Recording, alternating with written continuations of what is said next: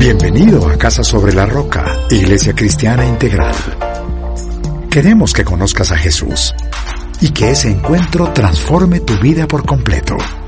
Al concluir el 2019 con clave de re, en el 2020 te invitamos a 2020 Visión Integral. Hoy Dios tiene un mensaje especial para ti. Es tiempo de disponer tu corazón. Bienvenido. Qué bueno poder tener este tiempo también eh, para poder compartir un lindo mensaje, esta segunda parte de la predicación que llamado La Gloria de Dios. Espero que hayan tenido una linda semana y bueno, confiando que esta semana también va a ser una semana bien, bien bonita. Para ello quiero que vayas a Juan en el capítulo 11, versículo 40, por favor. Juan capítulo 11, versículo 40. Prepárate para una predicación bien, bien importante, bien linda. Ojalá tengas donde tomar nota. Eh, y, sobre todo me gusta mucho que repases todas las predicaciones. Es bueno que después las vuelvas a mirar, los apuntes. Quisiera preguntarte algo. Eh, ¿Podrías hacer una lista de todos los milagros que Dios ha hecho en tu vida? Esas intervenciones en las cuales definitivamente tú ves la mano de Dios y que lo único que podrás decir es gloria a Dios. Yo sé que es una lista grande, yo tengo una lista muy larga allí. Quisiera también preguntarte algo y es tal vez en este momento estás necesitando un milagro, estás buscando que Dios haga algo, estás enfrentando una situación imposible. Y sabes que cuando hay algo imposible es el material, la materia prima perfecta para que Dios haga un milagro. Así que vamos a estar tranquilos y confiados. Juan capítulo 11, verso 40, vamos a leerlo, vamos a orar. Ojo con esta pregunta. ¿No te dije que si crees verás la gloria de Dios? Le contestó Jesús. Vamos a orar. Padre, queremos darte gracias por este día. Gracias porque hoy día domingo, Señor, siempre es un día especial, es el primer día de la semana, donde nos reunimos en familia, Señor, para escucharte. Y tú bien sabes de verdad lo que estamos viviendo ahora, Señor. Necesitamos milagros, pero también en nuestra vida hay una cantidad de respaldo tuyo, Señor, donde hemos visto tu mano, Señor. Gracias, gracias. Háblanos en el día de hoy, Señor, en el nombre de Jesús. Amén y amén. Y les decía que hace ocho días comencé esta serie, son dos domingos, y si no escuchaste la predicación pasada, por favor, hazlo, llamada La Gloria de Dios. ¿Y, y qué vimos? Hago un resumen muy breve. Lo que vimos hace ocho días es, uno, ¿qué es la gloria de Dios? Gloria de Dios no es un término mecánico que uno utiliza por ser cristiano. Cuando hablamos la gloria de Dios es la belleza, la importancia, el peso, la trascendencia de Dios. Dios es Dios todopoderoso, es bueno, crea todo de la nada, te ama a ti, me ama a mí, o sea, Él, él es digno de, de, de, de, glorificarlo porque es grande. Precisamente lo segundo, el segundo punto que veamos era el glorificar a Dios. Uno, la gloria de Dios. Segundo, glorificar a Dios. Donde dice un texto, un salmo, que los cielos, los cielos cuentan la gloria de Dios y que la creación debería reflejar la gloria, la grandeza de Dios. Pero esto llevó a un tercer punto que vimos y es como esa gloria ha sido destrozada y rechazada. ¿Por qué? Porque el pecado ha hecho eso. El pecado ha hecho que eh, nosotros estemos lejos de la gloria de Dios. Satanás ha engañado a la humanidad haciéndole creer que eh, Dios no es bueno. Satanás quiere que la gente le rinda culto o que nos rindamos culto a nosotros como hombres, nuestra inteligencia, nuestros amigos. Y Satanás también ha colocado dioses falsos que nosotros engañosamente hemos comenzado a seguir. Y veíamos finalmente eh, el domingo pasado cómo Jesucristo es la gloria restaurada, cómo Jesús deja su gloria para que nosotros podamos ser cambiados, transformados y otra vez tener esa relación con nuestro Dios. Bien, y, y, a veces la gente se pregunta, ¿y qué tiene que ver con nosotros como hombres? La gloria de Dios. ¿Por qué es tan importante y por qué le he dicho que es una predicación tan importante que al entenderla y practicarla vamos a encontrar cambio en nuestra vida, realmente felicidad, propósito? Y quiero que analicemos y quiero tocarte algunos puntos de esta predicación. Primero, ¿qué pasa con la gloria de Dios? Primero, nosotros tenemos que anhelarla, anhelarla. Éxodo capítulo 33, a partir del verso, verso 12 en adelante. El pueblo ha salido de la esclavitud de Egipto Y ocurre algo y es que eh, cuando Moisés está en el monte recibiendo las tablas de la ley, el pueblo construye un becerro de oro y se postra ante él y hace un desenfreno terrible. Cuando el Señor eh, eh, llega allí, ve que el pueblo está terrible y finalmente le dice a Moisés algo tremendo, le dice a Moisés, eh, ustedes van a llegar a la tierra prometida, pero yo no voy a ir con ustedes. Tremenda palabra, ¿no? Pero mira lo que dice Moisés. Moisés le dijo al Señor, estoy en el verso 12 de Éxodo capítulo 33. Tú insistes en que yo debo guiar a este pueblo, pero no me has dicho a quién enviarás conmigo. También me has dicho que soy tu amigo y que cuento con tu favor. Pues si realmente es así, dime qué quieres que haga. Dime qué quieres que haga. Creo que es la pregunta que hemos hecho en este tiempo muchos de nosotros. Así sabré que en verdad cuento con tu favor. Ten presente que los israelitas son tu pueblo. Y aquí hay un cambio. Versículo 14 dice, yo mismo iré contigo y te daré descanso, respondió el Señor. Amén. Yo creo que allí en casa tuvo que haber un amén. Yo mismo iré contigo y te daré descanso. Amén. Y Moisés le dice, o vas con todos nosotros, o mejor no nos hagas salir de aquí. Si no vienes con nosotros, ¿cómo vamos a saber, tu pueblo y yo, que contamos con tu favor? ¿En qué seríamos diferentes de los demás pueblos de la tierra? Está bien, haré lo que me pides, le dijo el Señor a Moisés, pues cuentas con mi favor y te considero mi amigo. Y aquí Moisés hace una petición tremenda, dice, déjame verte en todo tu esplendor, déjame verte en toda tu gloria. Y el Señor le respondió, voy a darte pruebas de mi bondad y te daré a conocer mi nombre. Y verás que tengo clemencia con quien quiero tenerla y soy compasivo con quien quiero serlo. Pero debo aclararte que no podrás ver mi rostro porque nadie puede verme y seguir con vida. Cerca de aquí hay un lugar sobre una roca, añadió el Señor. Puedes quedarte allí.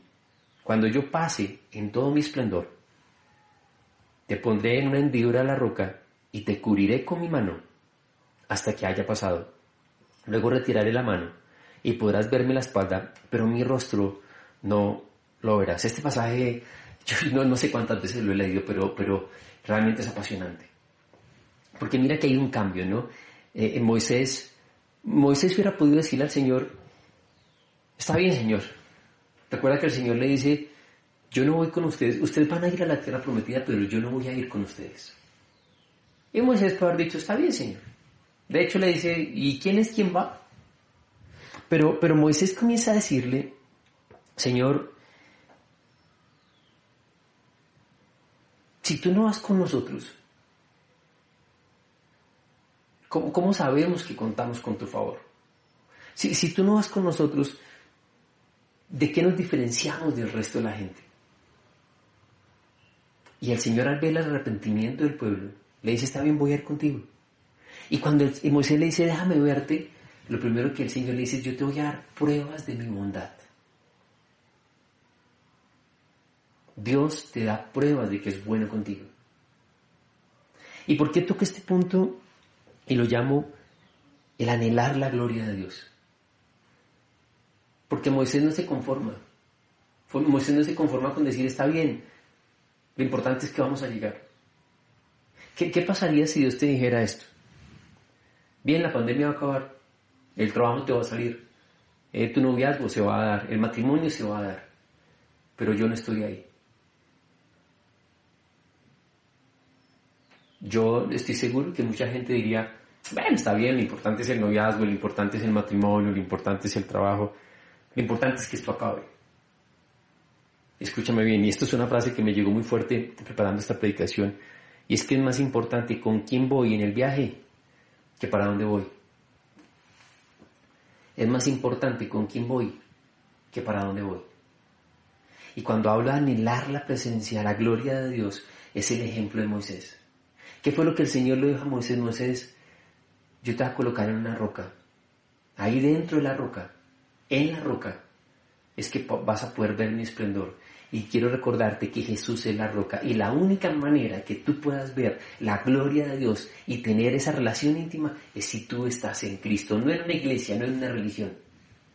Cuando tú estés en Cristo, cuando Cristo sea tu fundamento, vas a ver la gloria de Dios. Amén. Lo primero, hay que anhelarla. Segundo, debe ser nuestra motivación. En 1 Corintios, capítulo 10, verso 31, por favor.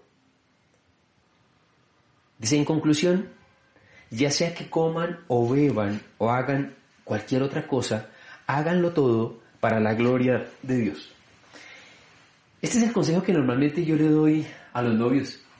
Cuando de pronto alguien me dice, pastor, una parejita bien bonita, me dice, es que no se noviamos. Y yo les digo, wow, súper bonito, los felicito. De hecho, me gusta molestarlos y que la gente se entere. ¿Por qué? Porque yo no sé si por ahí hay algún muchacho también que está orando por la niña o alguien por el muchacho yo prefiero de una vez decir, ay, fulanitos se noviaron. Pero yo les doy un consejo bien sencillo. Complicado a la vez también. Yo les digo, chicos, que su noviazgo honre a Dios, que su noviazgo glorifique a Dios. Porque cada uno de ustedes solo es una bendición. Y esperamos que una bendición más otra bendición sea una bendición multiplicada, ¿de acuerdo? Dice Pablo en una de las cartas, la carta a los, a los, de, a los de Colosas, a los colosenses, que yo todo lo que hago de palabra o de hecho debo hacerlo para Dios. Y dice, porque de Él recibo la recompensa. Escúchame, cuando yo todo lo que hago, lo hago para buscar la gloria de Dios. Él me va a recompensar. Y, tú te puedes preguntar, ¿y qué es hacer todo para la gloria de Dios? Es, es buscar agradarle, es buscar que sea en su voluntad, en su tiempo, con sus métodos. Yo, yo pienso en este ejemplo, cuando un muchacho está, hablemos del noviazgo, cuando el noviazgo está pretendiendo a la niña y la invita a salir y le da un regalo, ¿cómo lo hace? Busca el mejor regalo, el mejor empaque, él se peina, por fin se maquilla, no se maquilla, no, se afeita, eh, se echa loción, ¿cierto? Eh, eh, se pone la ropa más bonita, porque él quiere hacerlo para ella, él quiere que cuando, cuando esté delante de ella, ella se sienta honrada. Yo si estoy pretendiendo una niña, yo no voy a ir despelucado, con la ropa sucia, con un regalo envuelto en, en papel periódico, papel roto, yo no voy a comprar cualquier cosa. Bien, cuando el Señor me dice que yo todo debo hacerlo para la gloria de Dios, es exactamente eso. Mira que Jesús cuando está próximo a morir en la cruz, Él dice, Padre, yo te he glorificado, ahora glorifícame tú. ¿Y, ¿Y, qué es lo que está diciendo Jesús? Que Él cumplió el propósito, aunque no pecó, fue tratado como pecador y le dice, Padre, te he glorificado, es decir, todo lo he hecho para ti. Mira, buscar la gloria de Dios es como prender la luz en un cuarto oscuro. Y entonces vas a poder ver dónde están los tropiezos, vas a poder encontrar la felicidad, lo que estás buscando y sobre todo vas a llegar al otro lado. Eso es hacer todo para la gloria de Dios. Tercero, prepárate para este punto lo, he llamado el beneficio de las pruebas. Segunda de Corintios capítulo 4, verso 16 y 17, el beneficio de las pruebas. Dice, por tanto, no nos desanimamos. Por tanto, no nos desanimamos. No nos desanimamos. Dile a la persona que estás ahí, con alguien estás ahí, dile, no nos desanimamos. Ánimo, sigo leyendo. Por tanto, no nos desanimamos. Al contrario, aunque por fuera nos vamos desgastando, por dentro nos vamos renovando día tras día. Pues los sufrimientos, ligeros y efímeros, que ahora padecemos, producen una gloria eterna que vale muchísimo más que todo sufrimiento. Aquí es donde a ti y a mí nos da un poquitico de mal genio, eh, de la ironía de los adjetivos que utiliza la Biblia frente a los sufrimientos. ¿Sabes cómo los llama? Ligeros y efímeros, es decir, son pasajeros y no pesan mucho. Pero dice que esos sufrimientos producen una gloria eterna. Bien, muchas iglesias populares que tienen mucha gente, no les gusta hablar de pecado, no les gusta hablar del tema del diezmo, les encanta ofrecer un Dios que está allí para el servicio nuestro, servicio de la gente. Te prometen que Dios te va a dar salud, riqueza, prosperidad. De hecho, los testimonios es eh, a dónde fuiste, cuánta ropa tienes en el closet, etc. Y este tipo de iglesias, eh, cuando se toca el tema del sufrimiento, normalmente lo que hacen es decir que a ti te falta fe o que tienes un pecado oculto, pero difícilmente van a entender que hay momentos en los cuales hay pruebas. Esas iglesias no entienden cuando Jesús dijo, en este mundo van a sufrir aflicción, pero confíen que yo he vencido al mundo. ¿Qué hacen las pruebas en nosotros? Hoy escuché una frase en esta semana que me gustó mucho. Dice, alguien dijo que la fe son como las películas. Se ve mejor cuando está oscuro. La fe son como las películas. Se ve más cuando estamos a oscuras. Y allí quiero compartirte algunos puntos importantes de por qué las pruebas son fundamentales para la gloria de Dios y para nuestro crecimiento. ¿Qué hacen las pruebas? Realmente las pruebas lo primero que hacen es que revelan quiénes somos nosotros realmente. Porque nos van a mostrar nuestras debilidades, nuestras fortalezas. ¿Y sabes por qué? Porque tú y yo fuimos probados. Y cuando ya algo es probado, tiene un certificado, una garantía de respaldo porque esto ya pasó la prueba.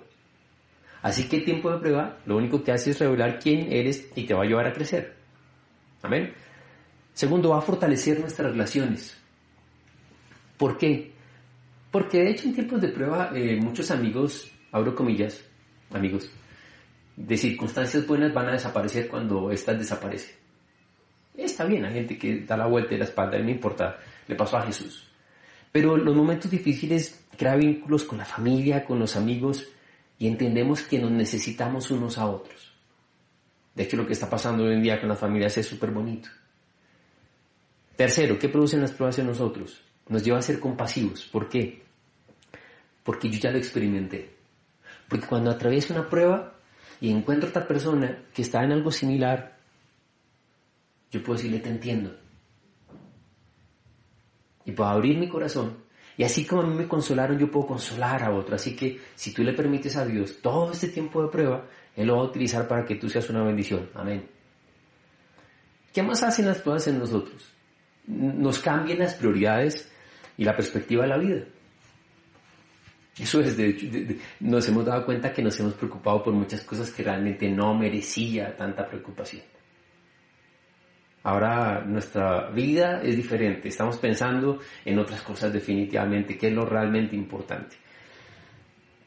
Siguiente, ¿qué, otro beneficio tiene el atravesar sufrimientos? Nos da una verdadera sabiduría para vivir, lo que llamamos experiencia. Seguir al gimnasio duele, pero salimos fortalecidos. Y finalmente, uno de los puntos más importantes para mí es que entiendo yo lo que es una verdadera confianza en Dios. Porque mira que el sufrimiento tumba los dioses falsos que Satanás me, y el mundo me ha ofrecido. Dioses que cuando yo decía hace ocho días, son dioses manejados, eh, montados según mi criterio, mi preocupación. Esos dioses falsos es una proyección de lo que yo quiero. Eh, esos dioses falsos son el dinero, la posición, la fama, los amigos. Y en momentos difíciles, como eso no funciona,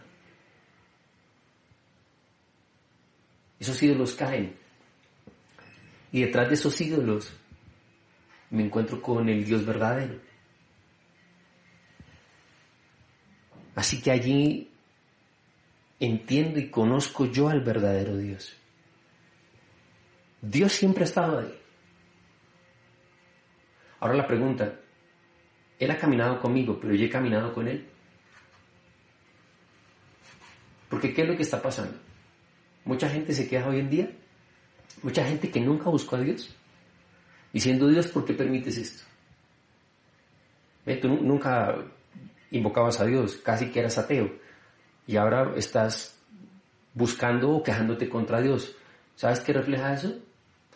Que tus dioses no funcionaron. Y como tus dioses no funcionaron, te estás dando cuenta que necesitas a Dios. La, gente ha caminado sin Dios, en su orgullo, yo lo hago como quiera, y cuando las cosas salen mal, cuando nunca han caminado con Dios, cuando nunca han buscado a Dios, sí se ponen de mal genio con Él. ¿Sabes qué está reflejando eso? Que el hombre necesita a Dios. Que las pruebas llevan a que el hombre busque a Dios. ¿Por qué? Porque tumban los dioses falsos. Mira el ejemplo de Abraham. Estoy en Romanos capítulo 4, verso 18 al 21. Después de que el Señor le hace la promesa a Abraham y a Sara de tener hijo y que su hijo se demora y viene el nacimiento de Ismael porque ellos no, no fueron pacientes. Pero sin embargo dice contra toda esperanza, Abraham creyó y esperó. Y de este modo llegó a ser padre de muchas naciones, tal como se le había dicho así de numerosa será tu descendencia. Su fe no flaqueó, aunque reconocía que su cuerpo estaba como muerto, pues ya tenía unos 100 años y que también estaba muerta la matriz de Sara. Ante la promesa de Dios, no vaciló como un incrédulo, sino que se reafirmó en su fe y dio gloria a Dios, plenamente convencido de que Dios tenía poder para cumplir lo que había prometido. Y entonces, ¿qué es lo que hacen las pruebas? Mira, eh, eh, yo no puedo estar vacilando como un incrédulo, yo no puedo estar hoy confiando en Dios, mañana no, hoy feliz, mañana triste, hoy lo alabo, mañana me quejo. Eh, ¿Cuál fue la clave de Abraham? Abraham llega y dice, yo espero, yo creo, creo que Dios tiene todo el poder para obrar y aún en la espera le da gloria a Dios aún en medio de las pruebas, le da gloria a Dios. Y si tú estás en Cristo, si tienes una verdadera, una verdadera relación con Dios, las pruebas simplemente lo que hacen es pulirte, quitarte la escoria, la basura, para que cada día te parezcas más a Cristo. ¿Sabe cómo se le llama eso teológicamente? Un sufrimiento productivo. Un sufrimiento que te lleva a ser como Cristo. Bien, pasemos al punto número 4. Creer para ver. No, no me he confundido. No es ver para creer, es creer para ver. Vamos a Juan capítulo 11. Versículo 1 al 4. Había un hombre enfermo llamado Lázaro, que era de Betania, el pueblo de María y Marta, sus hermanas. María era la misma que ungió con un perfume al Señor y le secó los pies con sus cabellos. Las dos hermanas mandaron a decirle a Jesús, Señor, tu amigo querido está enfermo. Cuando Jesús oyó esto, dijo, esta enfermedad no terminará en muerte, sino que es para la gloria de Dios, para que por ella el Hijo de Dios sea glorificado. Bien, nota, nota esta escena. Jesús está allí, un amigo cercano le dice, Jesús está enfermo, y él con la actitud más tranquila dice, ok, está enfermo, bien, bien, no se preocupe, eso va a ser para la gloria de Dios, eso no va a terminar en muerte. Y Jesús se demora no va inmediatamente. Y recordamos todo que cuando Jesús llega, Lázaro ha muerto. Y voy al versículo 38, cuando allí hay una, escena obviamente caótica, la gente está llorando, las hermanas Marta y María se quedan con Jesús. Dice, conmovido una vez más, Jesús se acercó al sepulcro, Jesús se acercó al sepulcro. Era una cueva cuya entrada estaba tapada con una piedra. Quiten la piedra ordenó Jesús. Marta, la hermana del difunto, objetó, Señor, ya, ya debe oler mal, pues lleva allí cuatro días. Versículo 40. No te dije que si crees verás la gloria de Dios, le contestó Jesús. Entonces quitaron la piedra. Jesús, alzando la vista, dijo, Padre, te doy gracias porque me has escuchado. Yo sabía que siempre me escuchas, pero lo dije por la gente que está aquí presente, para que crean que tú me enviaste. Dicho esto, gritó con todas sus fuerzas, Lázaro, sal fuera. El muerto salió, con vendas en las manos y en los pies y el rostro cubierto con un sudario. Quiten las vendas y dejen que se vaya, les dijo Jesús.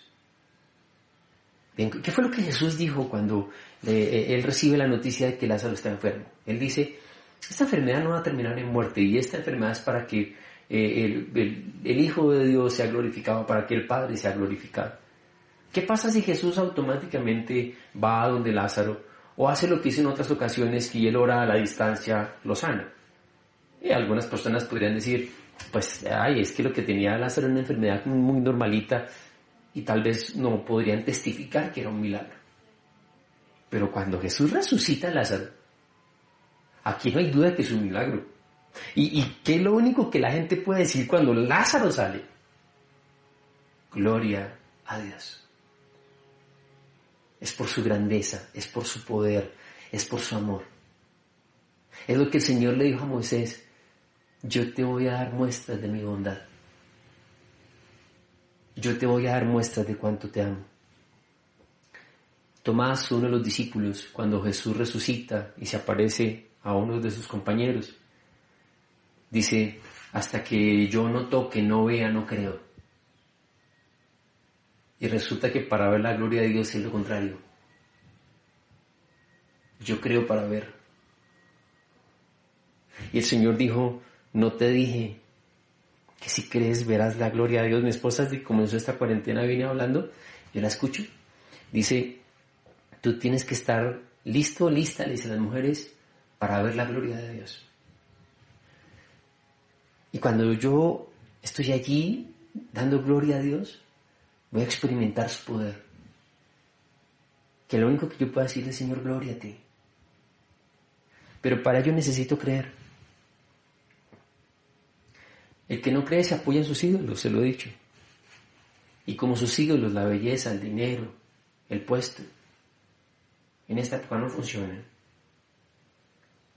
No tiene soporte. Y es una persona amargada.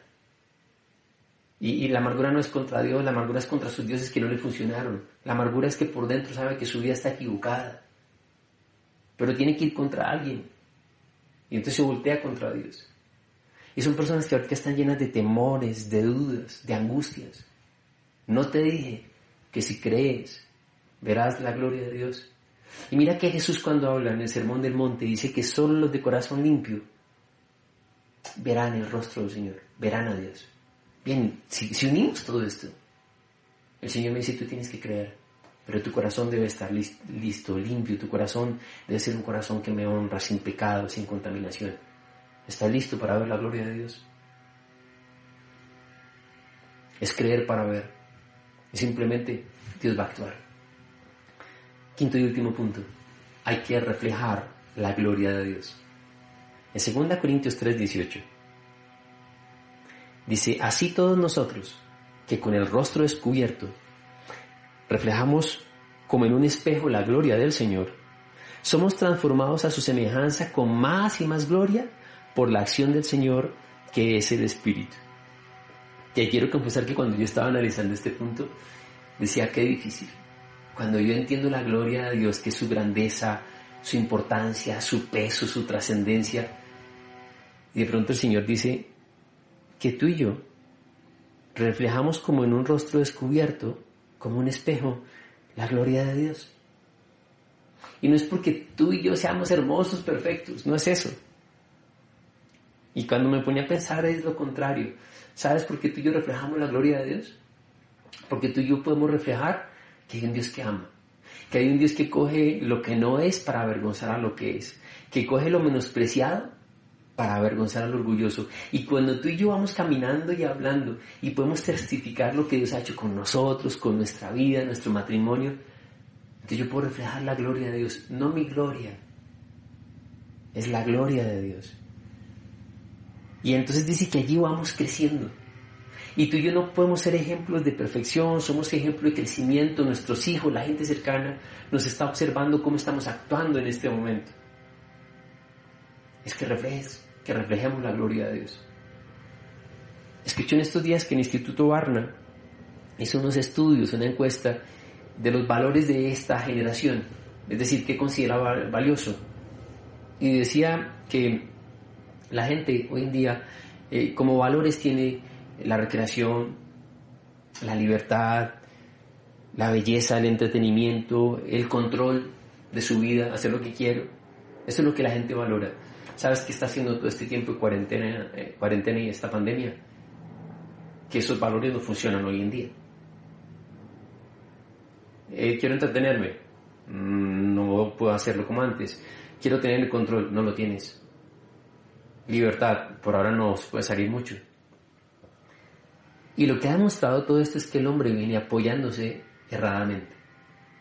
Y que hay que darle una vuelta a la vida. Los ídolos se han venido tumbando poco a poco.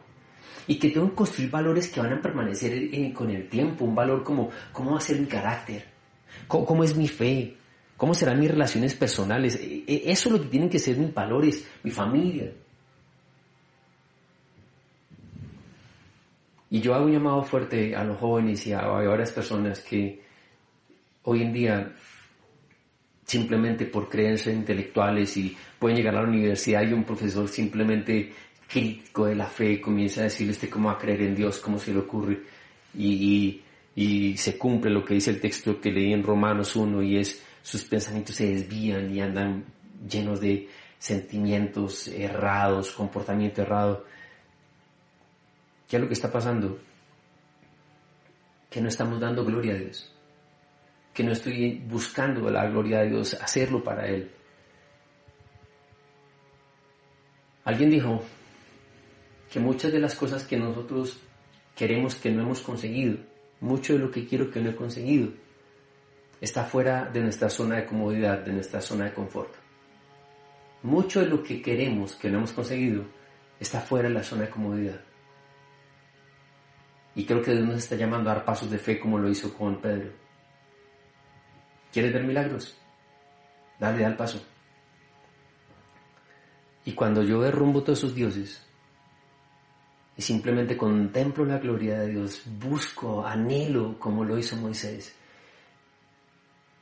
y aún en las pruebas, aún en momentos difíciles, le digo, Señor, yo sé que tú serás glorificado acá. Y clamamos que Dios le dé la sabiduría a, los científicos para encontrar un tratamiento, una vacuna pero que sea gloria a Dios, no por el hombre. Cuando tú y yo entendamos que todo lo que necesitamos está en Él, creo que esto va a ser diferente. Por eso te decía que el cambio, el propósito de nuestra vida, depende de que entiendas la gloria de Dios y que tú y yo busquemos la gloria de Dios. Quiero leer Salmo 63 del 1 al 8 para terminar. Oh Dios, tú eres mi Dios. Yo te busco intensamente. Mi alma tiene sed de ti, todo mi ser te anhela, cual tierra seca, extenuada y sedienta. Te he visto en el santuario y he contemplado tu poder y tu gloria. Tu amor es mejor que la vida, por eso mis labios te alabarán. Te bendeciré mientras viva y alzando mis manos te invocaré. Mi alma quedará satisfecha como un suculento banquete y con labios jubilosos te alabarán mi boca. En mi lecho me acuerdo de ti. Pienso en ti toda la noche. A la sombra de tus alas cantaré, porque tú eres mi ayuda. Mi alma se aferra a ti. Tu mano derecha me sostiene. Amén. Padre, yo quiero darte gracias. Quiero darte gracias porque así como le dijiste a Moisés, tú nos das muestras de tu bondad. Y la única manera, Señor, de poder contemplar tu gloria es estar en Cristo, es que estemos allí en la roca. Señor, todo este tiempo nos ha llevado a crecer, a darnos cuenta que nos estábamos apoyando en ídolos falsos que se iban construyendo en nuestra vida, que hoy en día no funcionan. Y detrás de esos ídolos estás tú, el verdadero, grande, hermoso, imponente Dios que es el que nos ha dicho que nunca nos deja, que nunca nos abandona. El que nos ha dicho, no te dije que si crees, verás mi gloria. Solamente con un corazón limpio, buscando y anhelando a Dios. Señor, yo oro por cada persona que en este momento necesita un milagro. Muestra tu grandeza, Señor. Muestra tu grandeza en el mundo. Señor, acaba con esto, pero que la gloria sea para ti. Dios no queremos retomar una normalidad sin ti. Que los matrimonios sean sólidos, que los jóvenes, Señor, salgan de este tiempo diferentes. Que los matrimonios, Señor, cada persona, a la hora de ir a trabajar otra vez, la actitud debe ser otra. No te dije que si creías, verías la gloria de Dios. Y creo que así es, Señor. Perdónanos por las veces, Señor, que hemos olvidado reflejar tu gloria hacerlo para ti. Pero bendice, Señor, Dios mío, nuestras vidas. Y como dice ese salmo, Señor, cuando te contemplo, veo tu amor, quedo satisfecho, pienso en ti toda la noche, canto, mi alma queda descansada, porque en ti encuentro todo lo que necesito, Señor. Tú eres grande. En el nombre de Cristo Jesús. Amén y amén. Bien, no sé si has hecho antes una oración para entregarle tu vida a Cristo. Si no lo has hecho, me gustaría invitarte a que lo hicieras hoy.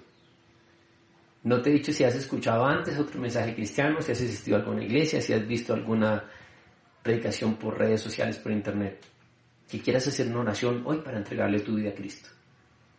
Creo que es tiempo de que veas la gloria de Dios. Y quisiera invitarte a hacer esta oración. Ahí cierra tus ojos, por favor. Vamos a acompañar los que estamos ahí y vamos a decir así, Señor Jesucristo, hoy abro mi corazón y te recibo como mi Señor y mi Salvador personal. Y te doy gracias por amarme, por perdonarme. Quiero ver tu gloria. Te entrego mi vida. En el nombre de Cristo Jesús. Amén y amén. Sabemos que Dios llegó a tu corazón con una palabra especial. Repite en voz alta esta sencilla oración. Amado Jesús, te doy gracias. Reconozco que soy pecador, pero también reconozco que tú, Jesús, eres Dios, que te hiciste hombre, moriste y resucitaste. Te abro la puerta de mi corazón. Haz de mí la persona que tú quieres que yo sea. Te recibo ahora mismo como mi Señor y mi Salvador. En Cristo Jesús.